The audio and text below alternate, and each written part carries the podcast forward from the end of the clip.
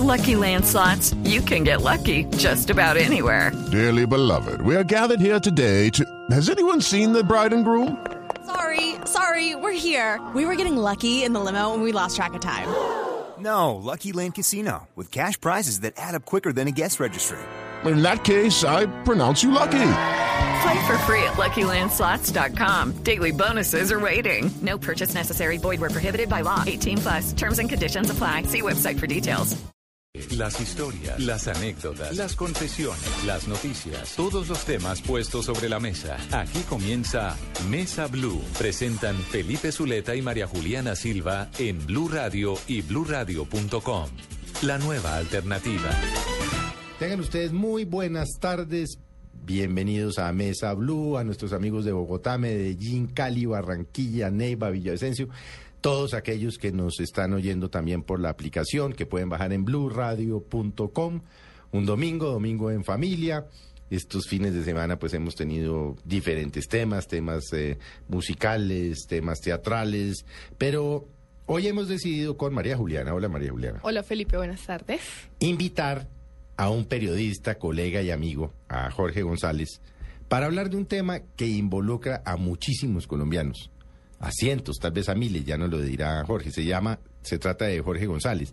Jorge acaba de lanzar eh, en Editorial Planeta un libro que se llama ¿Quién se llevó el dinero de Interbolsa? Recuerden ustedes que Interbolsa es lo que el Procurador General de la Nación ha llamado el caso de DMG o David Murcia Guzmán, el caso del DMG de los ricos, de estratos 5 y 6, en donde se desaparecieron varios miles de millones de pesos. Y por supuesto, pues es un tema interesante porque después de un año larguito, hasta ahora, esta semana se vinieron a conocer, o la semana pasada se vinieron a conocer las primeras imputaciones a los responsables del caso de Interbolsa. ¿Qué Jorge? ¿Cómo va usted? Eh, Felipe, mil gracias por la invitación. Es un gusto estar en su programa y compartir un rato con los oyentes de Blue. Bueno, vamos a hacer rápidamente, o no rápidamente, pero háganos un eh, como un marco de qué era Interbolsa y qué fue lo que pasó en Interbolsa. Bueno, Interbolsa era la principal operadora del mercado bursátil en Colombia. Controlaba el 45% de, de este mercado y tenía en ese contexto una posición dominante. Su presidente, Rodrigo Jaramillo, era una especie de ministro de Hacienda en la sombra. Era el hombre que tenía, ejercía el manejo del control del mercado de capitales en Colombia y tenía línea directa con el presidente de la República. Cualquiera Y- que fuera, ¿no? Cualquiera que fuera, y con las cabezas de los organismos de control y vigilancia.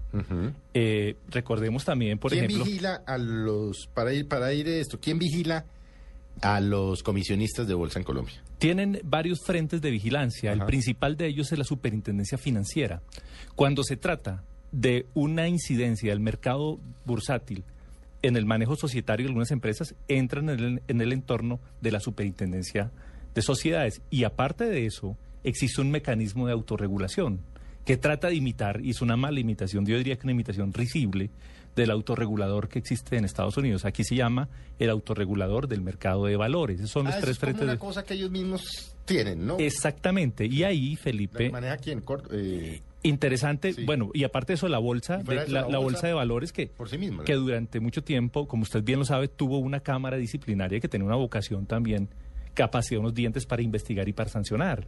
Entonces tenían cuatro frentes y en todos los cuatro tenían ellos una presencia activa, al punto de que Rodrigo Jaramillo, presidente de la sazón presidente de Interbolsa, era el presidente del Consejo Directivo del Autorregulador del Hágame Mercado de Valores. Mismo se regulaba. Exactamente. ¿Quiénes, ¿Quiénes son o eran los principales accionistas para empezar a, mencionar personas responsables? De Interbolsa, el 30% del control accionario lo tenía el empresario Víctor Maldonado, que como ustedes bien recuerdan, era el hombre que tenía a cargo el manejo de, de el- era el dueño de Foto, de Foto Japón, y de ahí salía una, una estela de empresas muy importantes, e incluso tenía unas inversiones, o tiene unas inversiones offshore muy interesantes, como una empresa en Delaware que acaba de ser descubierta recientemente. Yo diría que desde el punto de vista de la, de la investigación, Víctor Maldonado es el empresario que más podría aportar cuando el Estado colombiano dejara ver su verdadera intención de recuperar el dinero que quedó embolatado en Interbolsa.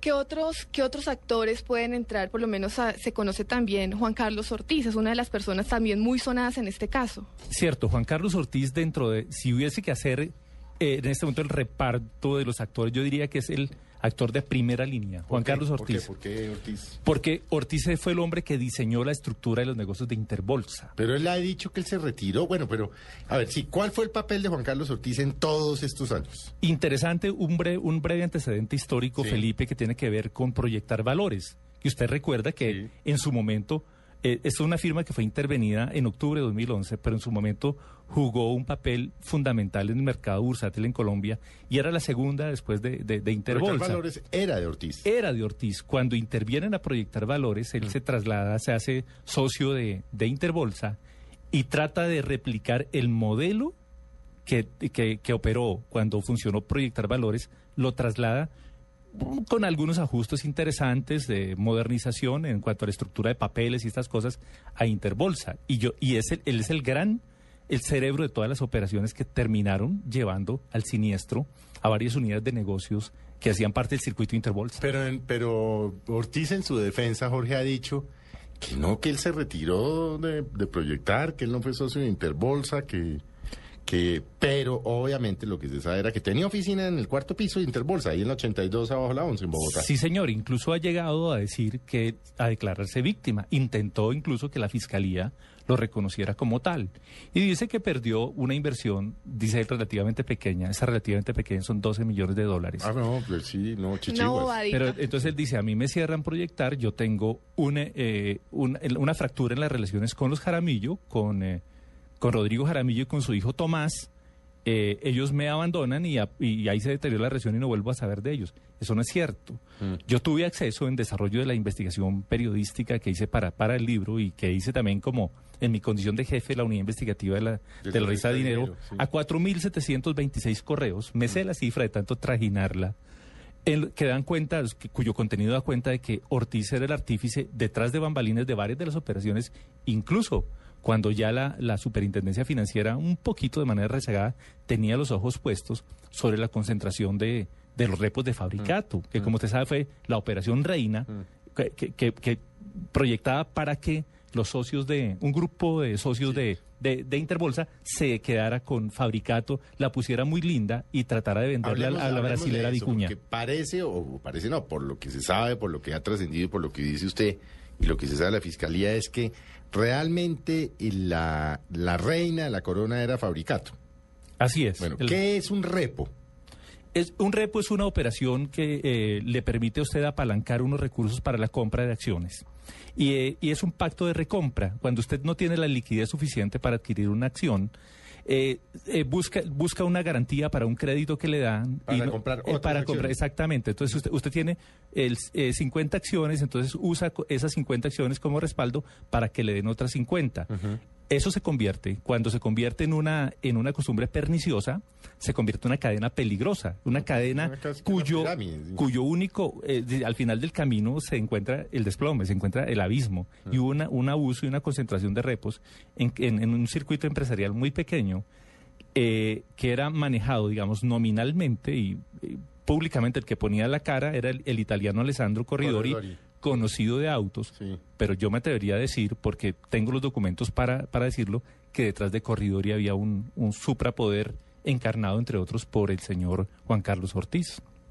Bueno, y, ¿y qué era lo que hacía atractivo Fabricato? Porque Fabricato inclusive tenía pérdidas, no era una empresa Sí, no era una empresa que sonara mucho Creo que los- el patrimonio en Fabricato en, en términos de bienes no era un gran patrimonio. Claro, que eh, fabrica- era lo que era atractivo? Fabricato no era atractivo, y en eso usted tiene toda la razón. Sí. Fabricato no era atractivo en sí mismo por la textilera, que es la base de- empresarial, correcto. la incubación de la empresa. Sí. Tenía otras unidades de negocios, entre ellos le estaban apostando a la generación de energía, generación Ah. transnacional de energía. Y tenían eh, en Medellín unos, todavía existen, es uno- unos lotes gigantes muy bonitos, yo los estuve conociendo, Sí. ahí por el, por el área de Bello, para desdoblar nuevas unidades de negocios. Tiene una vocación de crecimiento impresionante, entonces la, don- en el que la producción textilera ya iba a ser lo de menos. Entonces, la apuesta era fortalecerla, eh, elevar la acción eh, nominalmente y luego vender la cara a algunos compradores muy interesados que eran los brasileros de Vicuña. Y le digo algo más. eh, eh, a- Inflar artificialmente el precio. inflar artificialmente el precio. Entonces, eh, eh, un- eh, una acción que pudiera llegar a valer 60 pesos la iban a vender en 90. Imagínese eh, las pingües ganancias que se iban a derivar de allí. Bueno, pero hablemos de los... A ver, María Juliana no ha dejado hablar, ¿no? Siempre, muchas, no, bueno, tranquilo. Muchas personas, Jorge, se preguntan si no hubiera llegado, digamos, estos, estos dichosos repos de fabricato y todo este cuento, Interbolsa hoy, ¿qué, qué, qué pasaría con, qué estaría pasando con Interbolsa hoy en día? Eh, esa misma pregunta se la hice yo, María Juliana, a Rodrigo eh, Jaramillo, con quien hablé en tres sesiones en distintos días para, para el libro. Y él dice, tengo que admitir que la voracidad, que los excesos y que la falta de control nos llevó al fracaso. Eh, nos aprovechamos de una manera indebida de unos contactos muy sólidos que teníamos con la superintendencia financiera y de la elasticidad con la que los órganos de control estaban siguiendo nuestras operaciones. Y dice, y yo delegué... Había una complicidad, ¿no? Sí, claro, y decía, yo era, yo fui un hombre proclive a, con- a mantener el control del negocio y a la hora en que decidí delegar, delegué mal. Entonces yo asumo la mayor parte de la responsabilidad, me dice. Yo, yo creo que no existe en Colombia, me dice él, me lo dijo de manera dramática, casi que entre llanto. No existe un juez en Colombia capaz de absolverme. A mí me van a juzgar para la galería. Pero yo, no, el día que yo amanezca en la cárcel, me dijo, quisiera ver en las celdas de al lado a las cabezas de los órganos de control. Es decir, el tipo, eh, los órganos de control, además porque no se dieron, o, o se dieron cuenta, o se hicieron los- la vista gorda, pero el hecho es que las superintendencias en su momento dejaron que, que el tema pasara y el tema pasó hasta que colapsaron. Es cierto, es cierto lo que usted plantea, Felipe, al punto de que usted recordará un episodio, ese sí fue conocido público, eh, para nada inédito, eh, el autorregulador del mercado de valores, no el autorregulador como entidad, sino un par de, de operarios honestos que hacían bien su trabajo y que entendían que advirtieron 14 meses antes de la intervención de la comisionista de Interbolsa que se estaban repiando en exceso y que y, y sí, monitorearon las operaciones, la subida de las, de las, de las acciones en tiempo real y, y alertaron teóricamente a la superintendencia financiera.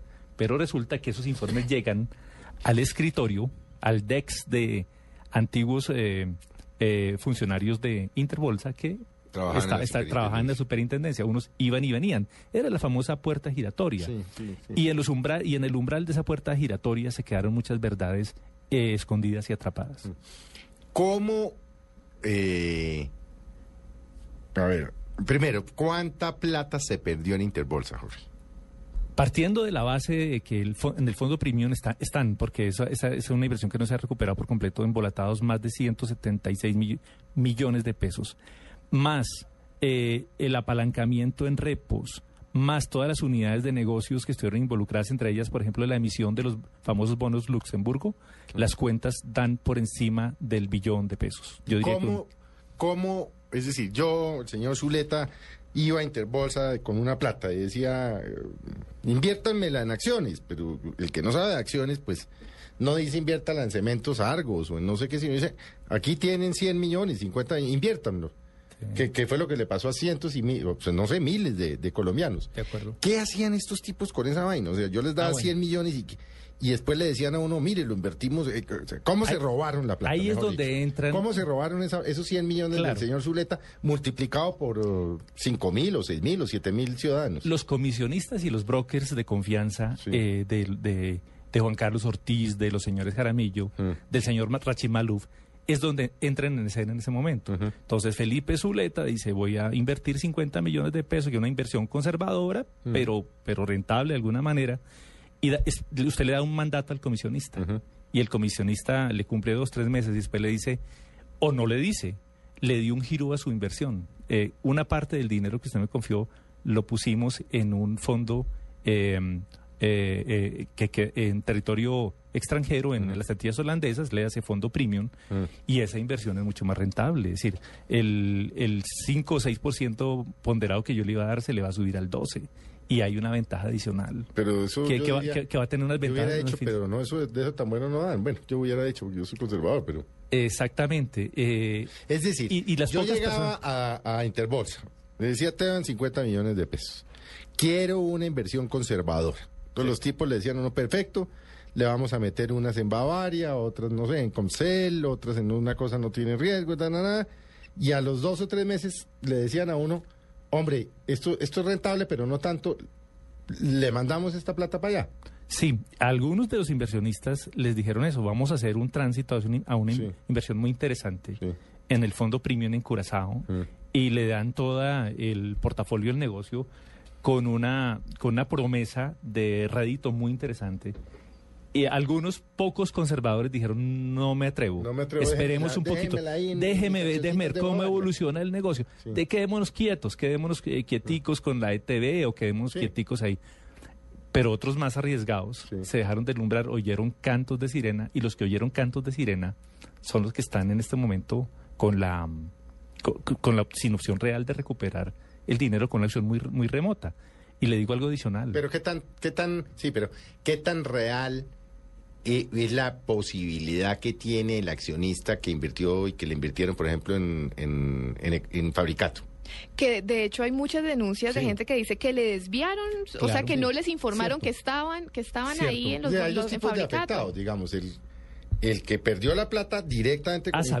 sabiendas, a sabiendas, digamos. Sí. Sí. Y a los que engañaron. Y, a- y otra franja muy importante. ¿Que engañaron? Que, que yo, la, yo, la, yo la he puesto en el 65% de los inversionistas que fueron engañados. O sea, lo robaron. El, comisionista Felipe le dio a Jorge eh, un mandato para que le hiciera una inversión y yo me aproveché del mandato que me dio Felipe para desviar eh, su plata para otra inversión y lo hice a título propio. En muchos casos se dieron se dio se dio la situación de que hubo falsificaciones de firmas incluso. Mm. Entonces, algo, pero le quería añadir algo eh, que es sorprendente. En la, en la franja de, de clientes del fondo premium que hoy se declaran defraudados, hay servidores públicos. Servidores públicos, eh, le cito un caso, si me lo permite, la señora presidenta ejecutiva de la justicia penal militar, eh, eh, que está casada con uno de los hombres que más sabe derecho en este país y que sabía del riesgo que iba a correr Perdió una plata. perdió la plata. Pero usted que es abogado, No me- se sabe de ministros del despacho. usted que es abogado y que es muy buen abogado, Se me, va- sabe de ministros me- del despacho. me va a corregir. Usted sabe que un servidor público, por mandato de la ley, cuando asume su posición, tiene que entregar la declaración, de, declaración de bienes, bienes. Y, al, y al irse de ella, al irse del mismo, tiene que, tiene que eh, volverla a entregar para ver cómo evolucionó su patrimonio. Le sorprendería si yo le dijera que esta funcionaria y otros de similar nivel jamás reportaron la inversión en el fondo premium. ¿Por qué? ¿Hay que hay? ¿Como un lavado? No necesariamente, Sí, pero hay que saber el no me origen los atrevería, no me exactamente. Es que sin conocer el debería ser de los transparente. fondos es muy difícil. Pero yo no me atrevería, de pronto no me alcanzo a casar con la te- tesis del lavado, pero sí con la de la con la de una ilusión fiscal. Hasta ahí sí. ¿Cuál es la que- diferencia entre ilusión y evasión para que el oyente nuestro entienda? Ilusión es una omisión de una declarar. exactamente y eva y él y evade el que declara eh, técnicamente menos de lo que en realidad invirtió. O sea, es, es una diferencia sutil pero pero real y tangible. ¿Qué, qué, qué, cómo, cómo era la telaraña de Interbolsa? Porque entonces se habla de, de, evidentemente en Luxemburgo y en Fondo Panamá. premium. Y el fondo premium en, en Aruba y en Curazao, no sé qué. Bueno. ¿Cómo era la telaraña que habían montado estos señores? Claro, el fondo premium eh, yo lo he definido como un Venus con siete lunas.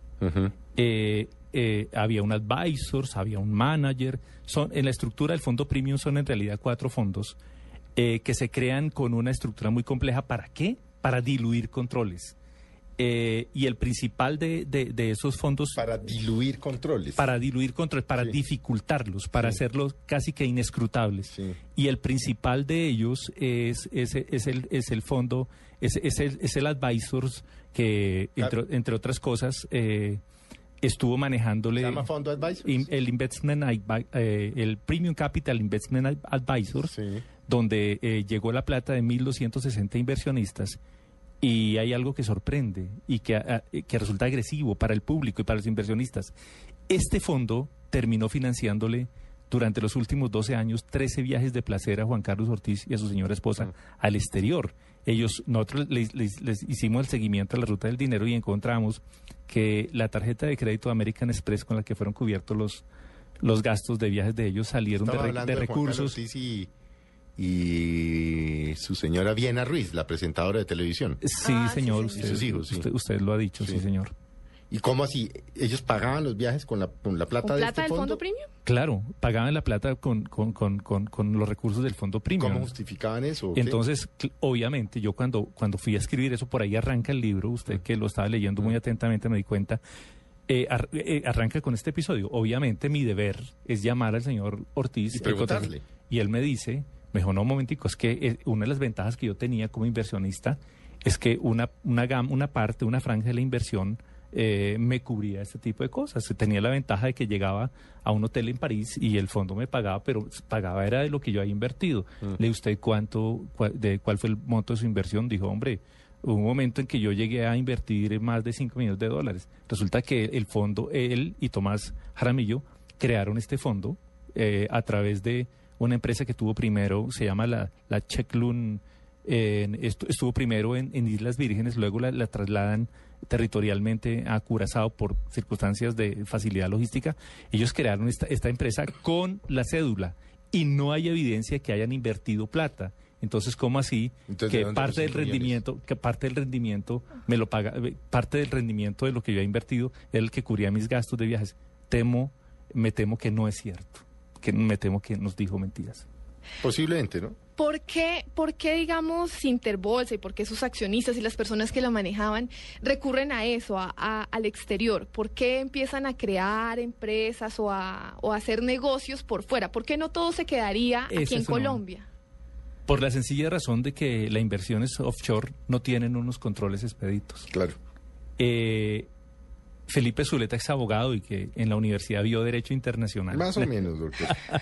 Sabe Creo que que, sacan las las capé. sabe que Colombia tiene una cantidad, en teoría, una cantidad de instrumentos jurídicos y convenios, y en el marco de la OEA se han desarrollado unos convenios muy interesantes que les permitirían en condiciones normales a las autoridades hacer el seguimiento de, de dineros que, por ejemplo, los corruptos le han robado al fisco nacional. Se- hay una, una intención de, de persecución transnacional, pero esa es una intención en- teórica. A mí me, me llevó una gran sorpresa. Yo estuve en Panamá, allí hablé con varios de los funcionarios nuestros y con gente del circuito, del ci- circuito financiero allí y eh, con las autoridades judiciales y nos dijeron, me dijeron, hoy, octubre, tal, tal, un, un, eh, de 2013, han transcurrido 11, 11 meses desde la Sí. intervención de Interbolsa. No he recibido ningún requerimiento de autoridad colombiana, ni por vía diplomática, ni por vía consular, para, se- para ayudarles a seguir el, el- la pista alguna inversión que haya podido llegar a Panamá. Pero no es muy difícil también, porque acuérdese que Panamá, una de las características de Panamá es precisamente toda esa estructura jurídica que tienen de empresas offshore, Sí. de una parte, más el secreto bancario de otra. Claro, claro. Eso, eso explica por qué. No sé cuántas instituciones financieras tengamos en Colombia. Usted de pronto tiene el dato No, más actualizado. Pero en Panamá hay 9.072 bancos. Sí, decir, el, no, desa- pues el aquí des- habrá que- el desarrollo del sector financiero es todo. 20 bancos. Y el gran, 18. y el Sí, gran grandes. valor, no agregado, el gran valor original, usted lo acaba de mencionar, es el sigilo, el secreto Claro, y no se de la va- inversión. No se los han hecho levantar, no han podido hacérselo levantar los Sí. gringos, porque la economía de Panamá se sustenta en eso. sí. Y en todo el tema de estructuras societarias sí. De empresas de mm, empresas de papeles a- al portador. Sí, yo diría que la única autoridad colombiana, y eso sí valdría la pena también reivindicarlo, que le que ha hecho un esfuerzo. Eh, ha sido Ortega. Ah, eh, exactamente. El director, el director de la DIAN Ortega estuvo en Panamá varias Sí, veces y de la mano con la embajadora nuestra estuvieron eh, eh, tratando de negociar o negociando un tratado que hubiera sido que hubiera que hubiera evitado el no problema en el que nos encontramos. sí. No, no se pudo. Sí. Eh, Panamá de pronto le levanta la reserva a Estados Unidos por razones obvias, pero que se lo levante a Colombia No, se les va la economía eh, es una utopía, sí. ¿Quiénes?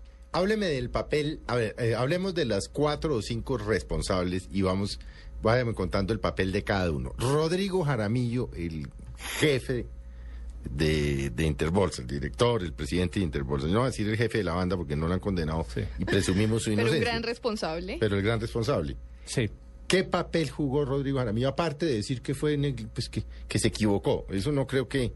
Dio eso- carta eso como el blanca bobo del pueblo, eso tan a, bueno a no los, dan. a los ejecutivos que tomaban las decisiones estratégicas sobre, por ejemplo, estructurar nuevas formas de inversión, les dio carta blanca para hacer lo que quisieran. Pero sin entender qué era lo que iban a Sin- hacer. eh, re- hay una cosa, mire, aquí se ha hablado mal de la junta, de la junta directiva. Por el contrario, de- yo creo de que la junta de la- fue- de la holding. Y entonces todo el mundo dice, bueno, ¿y, y- dónde estaba la Junta? Y es, Es que esa- la Junta la engañaron. Claro, entonces nosotros el libro, para el libro Sí. conseguimos, Es que le vi, le vi un capítulo y dice, y la Junta. conseguimos los documentos originales. Hay unas, hay unas actas de la Junta a las que yo en algún momento tuve acceso, en el que la Junta dice, perdón, ustedes nos engañaron, ustedes están robando. Exactamente. Ustedes son unos sinvergüenzas. ¿Y cómo es que nosotros no nos con un agravante que el o encar- estoy, o estoy equivocado. Mm. No, para nada, con un agravante que los responsables de la redacción del acta eh, eh, er- eh, amañaban la versión de la, la versión final de la misma. Y cuando usted era crítico en el seno del acta, como le pasó a una de las representantes de la del eh, grupo empresarial antioqueño eh, en- que tenía asiento en la, en la junta, eh, le sesgaban la- el sentido de sus palabras, se lo cambiaban y terminaban haciendo un acta paralela.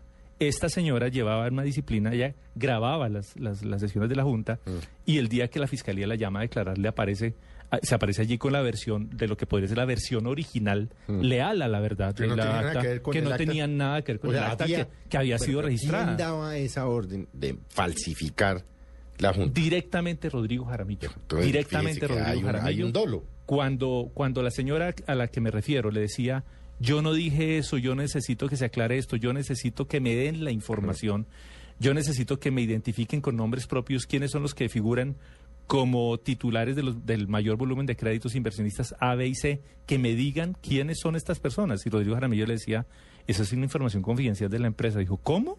La Junta es administradora, es Claro, coadministradora de la empresa claro. y tiene una responsabilidad política, una responsabilidad social. ¿Cómo así que usted me va a ocultar esto? Entonces el señor le decía a, a los, a los calanchines que traía, a los redactores del acta, eh, reúnan un comité y páseme la solicitud por escrito y el comité le responde en 15 días si usted realmente puede tener acceso a esta información o no. Imagínese. Sí, bueno, vamos a hacer un breve corte y ya volvemos. Como se darán cuenta, es muy interesante el Sí, tema de. Interbolsa, porque es un caso de unos defraudadores de estrato 96 que tumbaron a cientos, a miles de, de colombianos, muchos de ellos también de estrato 96. No se, no se retiren, sigan con nosotros en Mesa Blue, ya volvemos.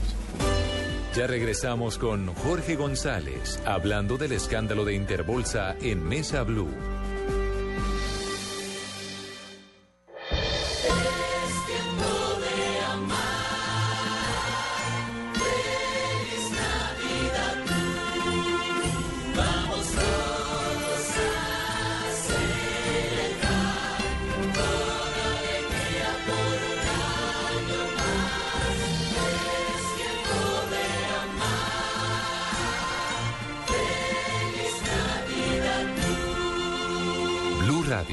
La nueva alternativa. Llegan los martes y jueves millonarios con placa blue. Estos son algunos de nuestros ganadores. Andrés, ¿cómo le va? Muy buenas tardes. Muy bien, sí, señor. ¿Cuál es la clave del día de hoy? Porque la verdad es de todo. Juan Pablo Memo. ¿Cuál es nuestra clave? Arriba minifalda. Alexander García. ¿Cuál es la clave de placa blue para el día de hoy? Blue Radio es la radio del mundial. Si quieres ganar, regístrate en bluradio.com y descarga tu placa blue. Alexander gana platica. Este martes un nuevo ganador de un millón de pesos. Gracias. Placa Blue, regístrate ya. Blue Radio, la nueva alternativa. Supervisa Secretaría Distrital de Gobierno. No importa la marca o el sistema operativo de tu dispositivo móvil, la experiencia Blue Radio está disponible para todos. BlackBerry, Android o iPhone. Descarga la aplicación Blue Radio desde bluradio.com y lleva Blue Radio a todas partes. Blue Radio, la nueva alternativa. Voces y sonidos de Colombia y el mundo en Blue Radio y bluradio.com, porque la verdad es de todos. Dos de la tarde en punto, aquí están las noticias en Blue Radio. En estos momentos cae un torrencial aguacero en Bogotá. Varias zonas como la localidad de Ciudad Bolívar y Suba están bajo alerta. Se presentan encharcamientos en varias calles de la capital del país. Le preguntamos a esta hora al teniente Euclides Mancipe, director de la Unidad Administrativa Especial del Cuerpo de Bomberos, cuál es el reporte. Y buenas tardes a usted y a todos los oyentes de Blue Radio. Sí, efectivamente el Cuerpo Oficial de Bomberos de Bogotá en este momento se encuentra en una alerta naranja. Eh, tenemos todos nuestros equipos, las 17 estaciones están totalmente preparadas con todos los equipos y herramientas necesarias para afrontar esta hora invernal. Hay que recordarle a, las- a los ciudadanos de Bogotá que en este momento en algunos sectores de la ciudad está lloviendo copiosamente. En otros sectores aún no ha empezado a llover, pero estamos con nuestras máquinas, nuestros equipos de emergencia pendientes de atender cualquier emergencia en el distrito capital. Estaremos entonces al tanto del desarrollo que tenga esta torrencial lluvia que cae en estos momentos en varios sectores de la capital del país, especialmente en el occidente. Cambiamos de tema porque la gobernación de Antioquia analiza la viabilidad de la reubicación de Murindó, reclamo que provocó la retención durante dos días de su alcalde por parte de un grupo de indígenas. Alejandro Calle. Tras finalizar la retención de varios funcionarios y el alcalde de Murindó por parte de 300 indígenas, uno de sus principales reclamos, que es la reubicación de su municipio, comenzó a ser analizada por las autoridades del departamento. Dado a que el proceso costaría unos 28 mil millones de pesos, el gobernador de Antioquia, Sergio Fajardo, aseguró que será la Asamblea Departamental la que determine su viabilidad. Y es una de las discusiones más complejas, porque se presentan argumentos para reubicarse o no reubicarse. Es una discusión que se tiene que dar en el contexto de la Asamblea Departamental. Eso muchas veces pone una incertidumbre. Entonces, si se van a mover, usted puede hacer esto o no puede hacer esto. Y eso es algo que se tiene que atender y lo estamos atendiendo a través de planeación departamental. De no aprobarse la reubicación, se estima que las obras de mitigación para evitar que el río Atrato siga inundando esta población alcanzarían los 36 mil millones de pesos. Desde la capital antioqueña, Alejandro Calle, Blue Radio. Ahora son las 2 de la tarde, dos minutos, y Medicina Legal identificó a la pareja que murió calcinada al interior de un taxi en el municipio de Soledad, en el departamento del Atlántico. Nos amplía en Barranquilla, Iván Duba. Las víctimas fueron identificadas como Aliomar Llanes, de 50 años, y Luz Miriam Benavides Rodríguez, de 44 años de edad. La pareja tenía una relación sentimental, pero según allegados, habían terminado un día antes de ese incidente. El coronel José González relató cómo la patrulla encontró el vehículo. La patrulla del cuadrante hace el recorrido permanentemente que realiza sobre una carretera que hay oscura en la cabecera de la pista, donde regularmente mm, parquean carros con, con parejas de, de enamorados. Al, al acercarse a este, a este taxi, ven cuando inicia la cuando, cuando se están acercando sienten la, la, explosión grande donde se incinera completamente el carro. La mujer vivía en el barrio Villadela de Soledad al lado de sus padres y un hijo pequeño de 5 años. Sus dos hijos mayores residen en Canadá. La fiscalía busca ahora establecer las causas de la explosión del automotor y si fue un accidente. Desde Barranquilla y Bandúa, Blue Radio. Dos de la tarde, tres minutos. Información de las autoridades da cuenta de la captura y el desmantelamiento de una peligrosa banda que delinquía en el departamento de Cundinamarca. Juan Carlos Pato. Así es, es el coronel Fernando Torres, comandante de la policía en Cundinamarca. Coronel, inicialmente, ¿de qué se trata este operativo que está dirigido precisamente a la captura de Los Pochos, una banda delincuencial de Soacha, Cundinamarca? Y bienvenido a Blue Radio. Efectivamente, la Policía Nacional en Soacha logró desarticular la banda de Los Pochos, compuesta por nueve personas, entre ellas dos menores, dos adolescentes, quienes eh, delinquían en el sector de Cazucá, en el municipio de Soacha. Parte de su actividad delincuencial consistía en amedrentar a la población, haciéndose pasar o diciendo ser parte de la organización de los urabeños para de esta manera facilitar sus actividades y sus delitos. Ese coronel Fernando Torres, comandante de la policía en Cundinamarca. Juan Carlos Pardo, Blue Radio. Blue, Blue Radio. Noticias contra reloj en Blue Radio. A las 2 de la tarde, cuatro minutos, noticia en desarrollo a esta hora. La Fiscalía General dictó medidas cautelares a un predio de propiedad del excomandante del bloque Calima de las Autodefensas, Eder Velosa, alias HH. La hacienda Marlengo está localizada en el municipio de Cáceres, en Antioquia, y según el avalúo tenido en cuenta, su valor alcanza los 9.300 millones de pesos. La cifra que es noticia, 12 concejales de Saravena en Arauca amenazaron con renunciar por falta de seguridad. El representante de la Federación Colombiana de Concejales de Arauca, Jover Hernández, dijo que los cabildantes actuales cuentan con el apoyo del municipio, pero no con un esquema de seguridad. Y quedamos atentos al traslado de los 10 cuerpos de los guerrilleros que fueron abatidos en combates en zona entre Fortul y Tame, en el departamento de Arauca. Están llegando en estos momentos a la base militar de esta región del país para establecer si un cabecilla de la guerrilla del ELN estaría entre, entre los muertos. Ampliación de estas y otras informaciones en blurradio.com. Continúen en Mesa Blue. Continuamos con Jorge González y los detalles del escándalo de Interbolsa en Mesa Blue.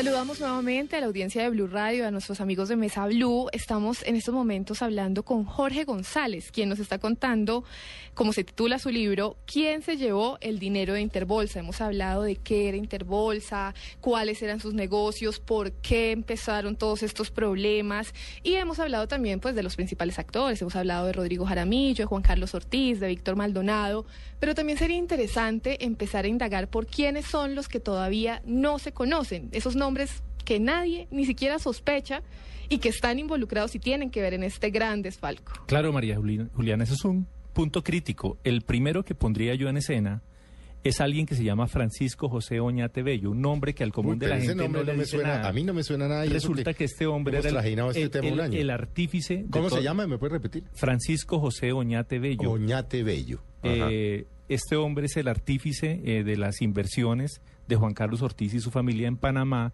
y en otros paraísos fiscales. Ajá. Y es el verdadero depositario de los secretos de cuánto tiene invertido el señor Ortiz y su familia en, eh, en el exterior. Así que me parece que es un, un actor de primera línea. Tiene Pero- mucha información Pero valiosa. no, pues no sé si en la fiscalía o no, pero eh, ante la opinión pública ese nombre para mí, por lo menos... La María primera vez que lo escucho. Es, es desconocido. sí. En, en Panamá estuve hablando con el presidente de la Bolsa de Valores, Sí. con el señor que dirige eh, la Comisión eh, Nacional de Sí. Valores, y me dijo, en el mercado este nombre no es muy conocido, pero me dijo, si usted va a la corte, la corte en Panamá queda eh, cerca de un hospital oncológico, Mm.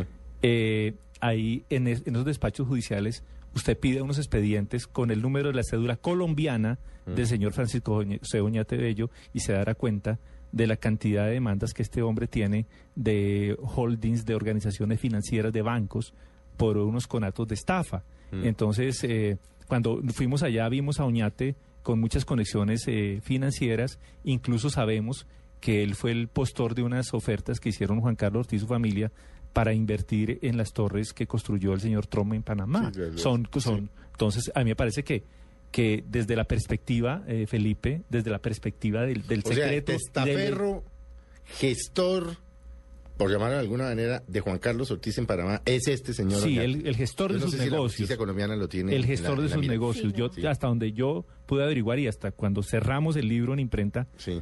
No en ningún auto nada, ni, ni 20 ningún días, en- exacto, hasta hace 20 días Sí. el nombre del señor Oñate No aparece. no aparecía. No sé si en, en este momento de imputación de cargos la señora que dirige a la comisión de 12 fiscales que hizo que está haciendo un esfuerzo pues desnudar la, la- la verdad acá vaya a ponerlo en escena o no. ¿Quién más? Juan Carlos Aspiazo. No me eh, suena Un nombre que, que también es aparentemente desconocido. Juan Carlos Aspiazo es uno de los fundadores de una empresa que es así que le- sé que le suena, que se llama Andean Capital. Andean Capital era como el núcleo Sí, de los Andean Capital negocios. se ha mencionado, sí. el núcleo de los negocios de la gente de Interbolsa en Panamá. Eh, Andean Capital eh, puenteaba dinero hacia Curazao, Andean, Andean Capital creaba nuevas sociedades. ¿Cómo se Andean- llama? a- ¿Apiazo? a- Car- Juan Carlos Aspiazo. Aspiazo. Juan Carlos Aspiazo. Hay un correo que si usted qui- quiere, y eh, espero que no sea muy pesado para sus oyentes, es muy muy pequeño. ¿Me permite leerlo? No, no, pero si usted, Dice, es el que, ha- es, que ha es- investigado. es- es un correo que le envía eh, Juan Carlos Aspiazo el 24 de abril de 2012, cuando se supone que, que Juan Carlos ya no tenía nada que ver con Interbolsa, Así ¿cierto? es, sí, ya no estaba ahí, sí. Le, le escribe Juan Carlos Aspiazo a Tomás Jaramillo y le dice, eh, Tommy, el nivel de manejo y confianza que tenía el señor Oñate, o sea, eh, Francisco, José Francisco eh, le permitía con su sola firma manejar todos los recursos del PECIA, o sea, el PECIA es el Premium Capital Appreciation Fund de Curazao, incluyendo la posibilidad legal de tomar control absoluto de Andean Capital y de sus subordinadas. De hecho, tenía el manejo directo y exclusivo de las cuentas bancarias de Pan American Fund Service, Mm. compañía que constituyeron los socios para administrar los fondos desde Panamá, así como el manejo de todo el efectivo en dólares del grupo de empresas relacionadas con los fondos. Igualmente manejaba recursos personales de la familia Ortiz Zárrate para la administración de sus bienes, carros, eh, conductores, apartamentos y- e inversiones inmobiliarias. Manejaba todo. Todo, era el dueño. todo- el dueño de la plata. Sí, sí, sí. Eh, y este Juan Carlos, Juan Carlos Aspiazo se, se, se hace socio de Juan Carlos Ortiz a hurtadillas en Panamá, siendo, te- siendo eh, el, el vicepresidente del Fondo eh, Nacional de Garantías en Colombia, ¿cierto? Entonces, a, a espaldas del Estado colombiano se hace se hace socio de Juan Carlos Ortiz No, no, para no, moverle para ayudar al movimiento de la plata en Panamá. horror. O sea, ¿Qué es, es escandalosa esta revelación. ¿Quiénes más eran los los, Los, los, los aún desconocidos. de esta vaina? Eh, un hombre muy importante, aunque, aunque cuyo nombre se ha mencionado con relativa, eh, digamos, eh, periodicidad, Mm. pero su, su verdadero perfil en este en este entorno no se conoce, es Rachid Malouf. Maluf, ¿no? Rachid Sí. Malouf, sí.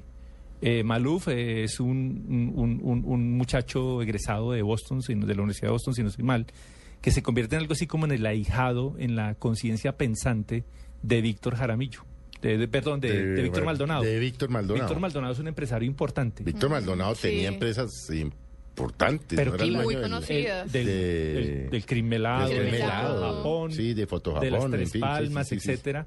Pero Víctor Maldonado ha sido un, un empresario importante, pero su formación es empírica. Entonces, cuando yo digo que la conciencia financiera pensante Era Maluf. era Maluf, era el que le diseñaba los planes de, de inversión. El estratega. Claro, y, y, y entonces Juan Carlos Ortiz se aprovecha de eso y dijo, aquí tenemos el, el, el socio que nos va a poner la plata. O sea, el aquí te- el postor del el de- paseo, pues. Exactamente. Que no va a entender muy bien y cómo es la vaina, Víctor pero pues vamos a hacer... eh, A mí, yo me llevo una sorpresa impresionante, eh, eh, Felipe, y es que a- hace apenas un mes, cuando ya estaba en los toques finales del libro, llega a mi poder un, un documento de una inversión de Víctor Maldonado en Delaware que no se le habían intervenido, yo no sabía por qué. Mm. Se supone que la Superintendencia de Sociedades había recorrido todo el Todo, espectro de la sí. inversión y le intervino todo lo que figuraba a nombre de a él sí.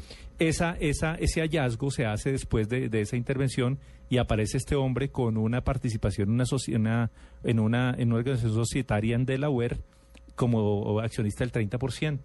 Y yo busco a Maldonado y le digo, don Víctor, mire, eh, ¿usted tiene algún comentario sobre esto?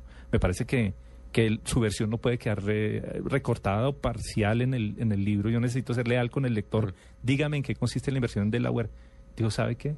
Me acabo de dar cuenta. Yo tengo que, déjeme hablar con, con, con Tomás, con Juan Carlos y con Rachid para que me digan por qué aparezco yo ahí. Pero los documentos que aparecen en la firma que usted me pone presente, sí, esa es mi firma y tal.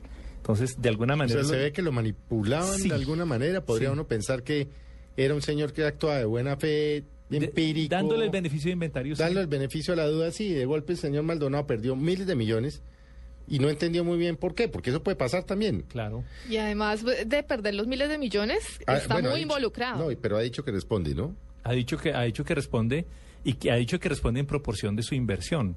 Pero, Pero, ese es el tema. cuando se encuentra eh, visos documentales y correos que demuestran que estuvo al tanto de varias de las operaciones, Mm. Ahí está enredado. se puede hacer responsablemente solidario y usted sabe que le tocaría responder Por toda la, la, la Exactamente. pérdida. Que- Por mucho más de lo que invirtió para la compra del 30% de las acciones de, Claro. de fabricar, ¿Quién de, es- de fabri- de- perdón, de, de Interbolsa, acciones que compró en el mercado público de valores. que Sí. es- es- esa, es, esa es la hipótesis de él. A mí no me pueden juzgar o culpar o tratar, eh, tratar como un ampón solo Sí. porque yo adquirí un paquete accionario importante en el mercado público de valores.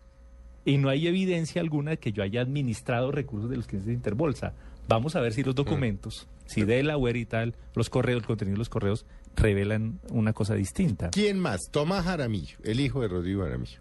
Tomás Jaramillo es un hombre que tiene dos etapas. La primera eh, fue, eh, voy a tratar de usar un término no, no, no tan fuerte, era el hombre eh, eh, cuyas hilos eh, de títere los movía Juan Carlos Ortiz.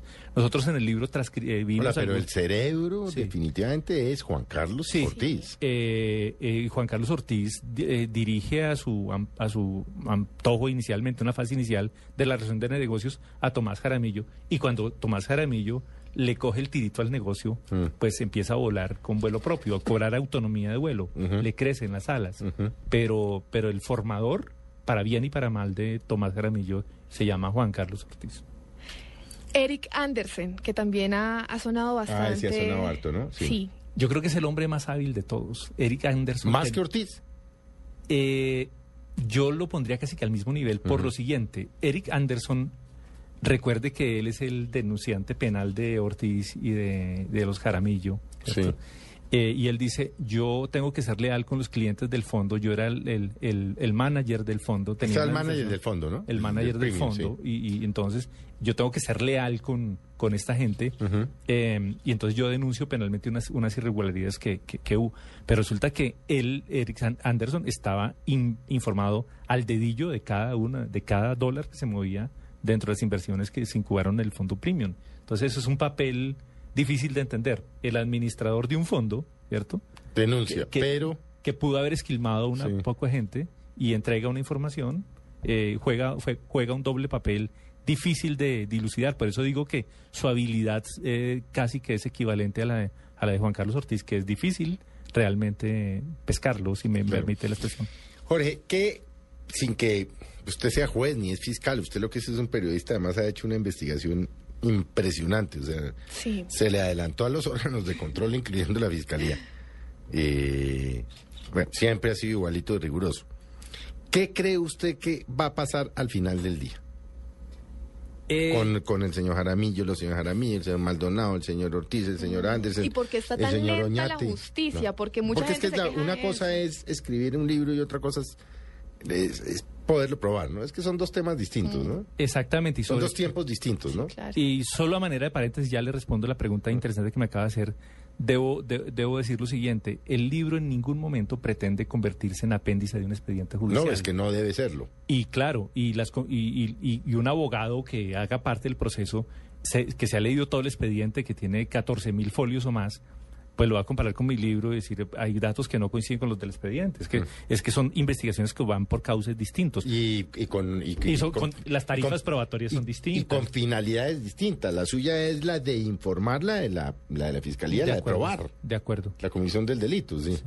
Yo creo que no va a pasar mucho. Es que yo tengo la misma impresión. Yo creo que- ¿Sabe que yo la otra vez aquí en Mañana Blue hablando de este tema, Néstor, ¿qué va a pasar? Le dije, nada.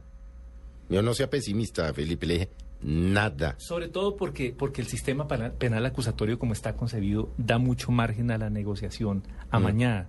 Y el que tiene plata eh, es capaz de comprar la... Sí, rezarse la cosa y para paga. comprarse un pasisalvo e ir a y obtener una prisión domiciliaria ridícula, uno o dos años, Mm. y luego salir a disfrutar de la inversión. Lamentablemente hemos llegado a ese estado de cosas. Y usted lo sabe mejor que yo. Desde usted no vea, por ejemplo, Juan Carlos Ortiz está tras las rejas ni un día. Difícilmente. Mm, tengo- Difícilmente, entre otras Yo porque- tengo la misma impresión.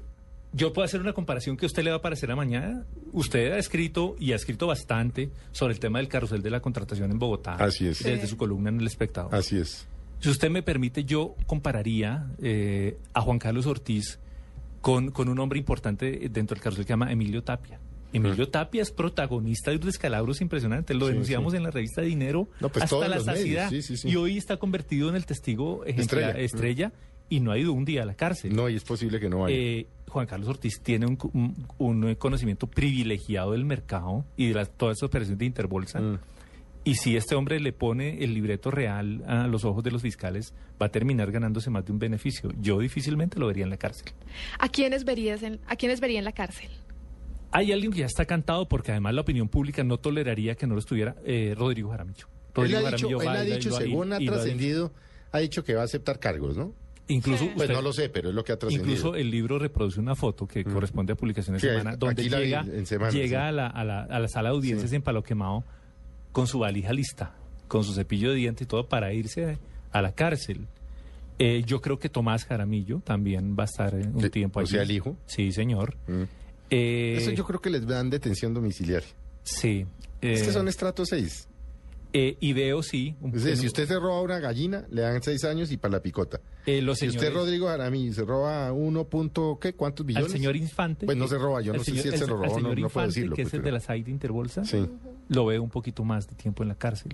Porque finalmente los, los, los firmones se van para la cárcel un tiempo más, más larguito que los eh, generadores de la trampa. Las víctimas, porque también eso es algo que preocupa, pues sobre todo tanto a los abogados como a la justicia como a las propias víctimas, porque ellos también están con las esperanzas casi que agotándose la velita, porque no no ven que puedan ser reparados de alguna manera. Las víctimas de cierta categoría. Es que eh, aquí hay varias clases. A ver, háblenos de, las de las, Las clases de las víctimas. clases de víctimas, porque yo tengo la impresión que hay unas de primera, unas de segunda y unas de tercero. Pero sin duda, sin duda. A ver, Hay- ¿cómo? hay, gente que movió grandes masas de capital a sabiendas eh, hacia el fondo premium, por ejemplo. Esa gente sabía, lo, estaba asumiendo un riesgo y sabía lo que podía pasar. Entonces, es- los derechos de esas víctimas no le duelen a uno tanto como, por ejemplo, eh, los hijos de un médico que fue uno de los neurólogos más importantes que tuvo el país, em, que cayó, en, que que tuvo que dejar su, su oficio, su profesión cuando le diagnosticaron Alzheimer. Mm. Este hombre y su esposa le confiaron al fondo premium de buena fe los ahorros de toda una vida de Y trabajo y están en la miseria. Mm. Este, a este señor, me contaba la esposa, tienen que eh, administrarle un medicamento que les cuesta semanalmente 400 mil pesos. No tienen cómo. Y no tienen cómo, vi- están viviendo de la caridad. Entonces, Bueno, yo le voy a ese, contar tipo, el- ese tipo de víctimas duelen más que las otras. Le voy a contar también el caso, por ejemplo, que usted lo debe conocer o lo va a recordar cuando se lo mencione, con quien yo he hablado en varias oportunidades, y es el odontólogo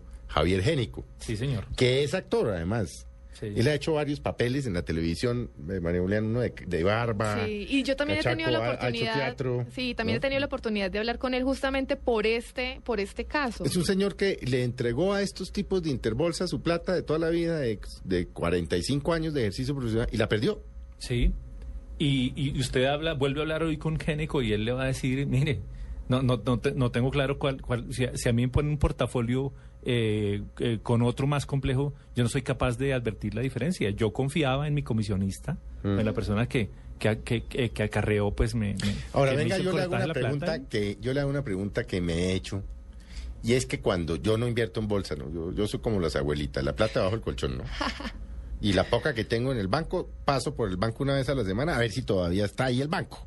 Pues eso como los viejitos. ah, ni ¿no? siquiera entra a No, preguntar no, por no, la no, plata. si el banco está ahí, ahí debe estar lo- la- los chulupitos. ¿no? Ni yo sé eso que el interés y que el SIC y que el 6 que no, no, no, no. Déjenlo ahí, que eso yo no. Mi negocio no es la rentabilidad del dinero, es Sí. trabajar. De acuerdo. Y yo creo que a muchos nos pasa lo pues mismo. sí, yo, Muchos sí, yo sí soy muy conservador en eso ahora. ¿Qué papel jugaron todos estos jóvenes ejecutivos eh, mm, que trabajan en Interbolsa? Muchos niños y niñas, pues eh, jóvenes, jovencitos de las mejores universidades de los Andes, de la Javeriana, del Rosario, economistas, administradores de empresa, que después del descalabro de Interbolsa yo me encontré con varios de ellos pues en la calle, pero tratando de ponerle la cara a sus clientes. De acuerdo. Sí. En ellos, en es- las historias de ellos, Felipe, se encarnan grandes injusticias. Hubo gente de estos eh, que usted, usted describe, Sí. incluso que vienen de las mejores escuelas de London School. No, que no, sea. y del CESA y de los Andes. y que son Y y que- niños que y además son para bien unos magos para estructurar negocios y lo, y lo hicieron de buena fe y buscaron legítimamente una comisión interesante para ellos. Pero la gran mayoría de ellos, diría que más del 80% de ellos no sabía en realidad lo que se estaba, la, la trampa que se Es estaba decir, a uno lo buscaba, pues no mencionemos nombres, pero... Varios de ellos me han buscado incluso después de la Pero publicación del Pedro para se decía, oiga, historias". Venga, usted tiene 50 millones, mire, nosotros le ofrecemos unas acciones, no sé qué, pero pe- de, buena fe, creo yo. Y ya una vez esa plata entraba, ya la cogían los pícaros y la desaparecían. Porque yo vi muchos de esos muchachos llamando a sus clientes y decir, mire, yo no sabía qué estaba pasando de aquí para atrás. Créame que cuando yo lo busqué a usted para unas, para unas inversiones conservadoras fue las que yo le ofrecí, no lo que pasó. Sí. O, o estoy equivocado. Antes de entrar a los estudios de Blue, es una breve, una anécdota breve. Me busca uno de estos muchachos que usted menciona, uno de ellos, y me dice, mire, eh, el señor González, mm, que aparezco mencionado tres veces en, en su libro, es de las grandes, grandes injusticias que me ha reservado la vida. Entonces yo saco mi portafolio de documentos y le digo, eh, señor, usted está intervenido por orden de la Superintendencia de Sociedades. Dijo, sí, señor. Yo no niego que yo te- estoy vinculado a una investigación de carácter administrativo y es muy posible, porque ya me interrogaron en la Fiscalía, que algún día terminen imputándome cargos. Pero ¿sabe cuáles son los bienes que yo tengo intervenidos? Eh, un carro y una motocicleta. Y, me, y me- me- me- me- me- le pusieron medida cautelar a mi cuenta bancaria donde no hay más de 700 mil pesos. ¿no? Terrible. ¿Y por qué lo hicieron? Porque yo tuve que firmar varios de los documentos de operaciones que terminaron siniestradas y yo no sabía sinceramente cuál era el trasfondo de la operación y para Mm. dónde iban. Yo hice es que, me, me- yo me temo y ojalá me esté equivocado que esto, por lo que usted escribe, Jorge, va a acabar en que los de arriba no les va a pasar nada y de los mandos medios para abajo los van a acabar pudriendo. Sí, Pues ojalá esté totalmente equivocado. Ojalá estemos equivocados y la justicia termine dándonos una gran sorpresa. Creo que ya es hora, además. Bueno, por lo que se sabe, por lo que ha trascendido, pues la fiscalía está haciendo dos líneas de investigación bastante serias. Sí. Nosotros por lo que se sabe, pues, de la, de la, del, de- del grupo ahí de investigadores que, que creo están adscritos inclusive al despacho del vicefiscal. pero, Claro, pues, el vice, a mí me consta, por ejemplo, el Sí. vicefiscal Perdomo, que es un hombre versado en derecho penal, eh, buscó asesoría técnica para su equipo de 12, de 12 fiscales, se asesoró de gente que empezó por lo más básico, por explicarle que era un repo. Claro. eh, para poder entender la complejidad del Es que es mercado. muy Sí, claro, complejo. sí. Hay demasiados papeles. Usted, usted que es abogado conoce el co- el, eh, el estatuto financiero. No, yo no conozco Es. Yo una cosa. derecho, pero eso no sé. Son, tre- son, son tres directorios de Bogotá Mm. juntos en número de páginas Dios. Pero, pero no alcanzan a, a- a interpretar todas las operaciones que se hacen en, en la vida real del mercado. Porque además el pícaro va siempre más allá de la Se- ley. Se, se vienen inventando una cantidad de operaciones Mm. que uno dice que eh, esto, lo- esto lo, lo puede vigilar solo un mago. Entonces, de ahí que de ahí que los órganos de control en algunas cosas, en algunos casos de manera de manera injusta diría Mm. yo, pues han recibido recriminaciones. Jorge, pasando a esto, ¿cuánto tiempo le metió usted a esta investigación? Fueron exactamente eh, 13 meses, Felipe. Eh, la investigación coincidió con el, con el término de, de mi cubrimiento periodístico. Yo hago parte del- de, la, de la revista Dinero. Sí, usted sigue trabajando en la Unión Investigativa dirigida de la por, revista Dinero, por- sí. dirigida por, por Ochoa, Paola Ochoa, claro. que fue la, la persona que le encontró, Sí. eh, encontró el rastro de la primera operación. Paola Ochoa fue la primera periodista de este país que, que, que cantó públicamente el colapso, el colapso de Proyectar y la primera que advirtió Mm. sobre lo que podía pasar por, eh, eh, con Interbolsa y fue la primera persona que en letras de molde eh, publicó la denominación Fondo Premium y no lo hizo 24 ni 48 horas antes de la intervención de la comisionista Mm. por donde arrancó el problema. Lo hizo casi un año atrás. Y no, O sea, nadie le paró bolas. Ve- Tenemos que reconocer la alerta temprana eh, que, que, que algunos le atribuyen a, a Blado, por supuesto. Sí, Bla- Bla- sí, sí. Blado, Los famosos Blado- trinos. Blado, aparte de ser un excelente eh, No, caricaturista, antes- es un periodista integral. Sí, pero, pero, antes, antes, de que pero- Blado hablara de eso, ya se, Sí, dinero sí, lo había hecho. Sí, sí, la verdad Blado, es esa. Blado en su, ¿cómo se llama? El, el pasquín. En su Sí, pasquín, es que sí, se llama sí, el sí, pasquín de Blado, ¿no? pasquín, sí, sí. Aunque él inició por, por Eh, Twitter. Él empezó Claro. Sí, pero uno no hace una Y investigación. para, de efe- y para efecto mediático, un Twitter 20 24, 48 horas an- antes de la intervención cantándola, pues eso Sí. tiene un efecto mediático importante. Sí, pero no es Pero el si hablamos de de, la es- no. No. Y si hablamos de investigaciones racionales Mm. en el tiempo, yo creo que la titular se llama Paula ¿Y Ochoa. por qué nadie le paró bolas a eso? Eh, no hubo suficiente O conato. Sí, sí, ahí como sí. entre los mm, órganos de control y Jaramillo que iba y venía, porque lo que ha trascendido es que inclusive venía, Jaramillo en los últimos en los últimos dos meses y yo no lo puedo probar, pero es lo que se ha sabido y usted me lo va a confirmar o no. Hablaba todos los días con el superintendente financiero, le decía, estamos en esto, estamos en esto, estamos... Es lo que se ha dicho, pues. Por supuesto. Tanto, tanto es así que cuando hicieron la famosa triangulación del crédito a través de la clínica de la Candelaria, Sí. eh, nosotros tenemos evidencia de que mientras eh, en, la, en la sala de juntas estaban de- del noveno piso de- del edificio Interbolsa en el 82, estaban terminando de diseñar la, la operación, el jefe de control de riesgos estaba comunicado en línea directa con los con quienes lo vigilaban a él en la superintendencia financiera describiendo la operación. Increíble. Y ahí están los registros de las llamadas, que eso no mienten, del número celular tal a tal, hablaron seis veces tal día y la llamada más corta duró 23 minutos. O sea, sí estaba el gobierno. Ahí, ahí, Claro, ahí ahí hay una diligencia de parte de los altos funcionarios del Estado. Oiga, entre otras cosas, bueno, se nos va a acabar el tiempo. Se ganó usted también el premio Simón Bolívar con un grupo de, de colegas, ¿no? Sí, es un, un equipo encabezado por, por Paola Ochoa, e integrado por profesionales de primera línea, Carlos Rodríguez, editor jefe, que es un ejemplo del periodismo económico en este país, Aldemar Moreno, que es el editor de negocios, eh, eh, y el suscrito, sí, nos, nos dieron el... el ¿Cuál fue? ¿Por qué trabajo? Eh, por el tema de Interbolsa, Interbolsa por también, el ¿no? seguimiento de Interbolsa, el cubrimiento en la modalidad de mejor investigación en prensa. Debo decir sí que los, los artículos con los que concursamos, eh, su texto es distinto. Al obviamente, libro, del- ¿no? al El libro es sí. una investigación paralela Sí, que usted es, llevó. eh, paralela, sí, Sí. independiente. Pues a quienes les interese saber de cómo se robaron esa plata, vayan a la librería. ¿Quién se llevó el dinero de Interbolsa de Jorge González? Que son documentos inéditos, pruebas, revelaciones que hasta ahora se desconocían Hoy hubo varias revelaciones de nombres que, Sí, que no habíamos pública- escuchado que no antes. habíamos escuchado. Pues Jorge, muchas gracias por haber estado en Mesa Blue y de verdad felicitaciones, no solo por el libro que es un trabajo, Por quienes hemos trasegado en el periodismo durante veintipico años sabemos lo que es, lo difícil que es hacer una investigación de esas. A usted, eh, Felipe, es un de verdad muy honrado hablar con usted y con María Juliana y de compartir con sus oyentes. Y eh, por María Juliana, muchas gracias. No, gracias Por a ti. supuesto, a quienes nos acompañaron, muchas gracias.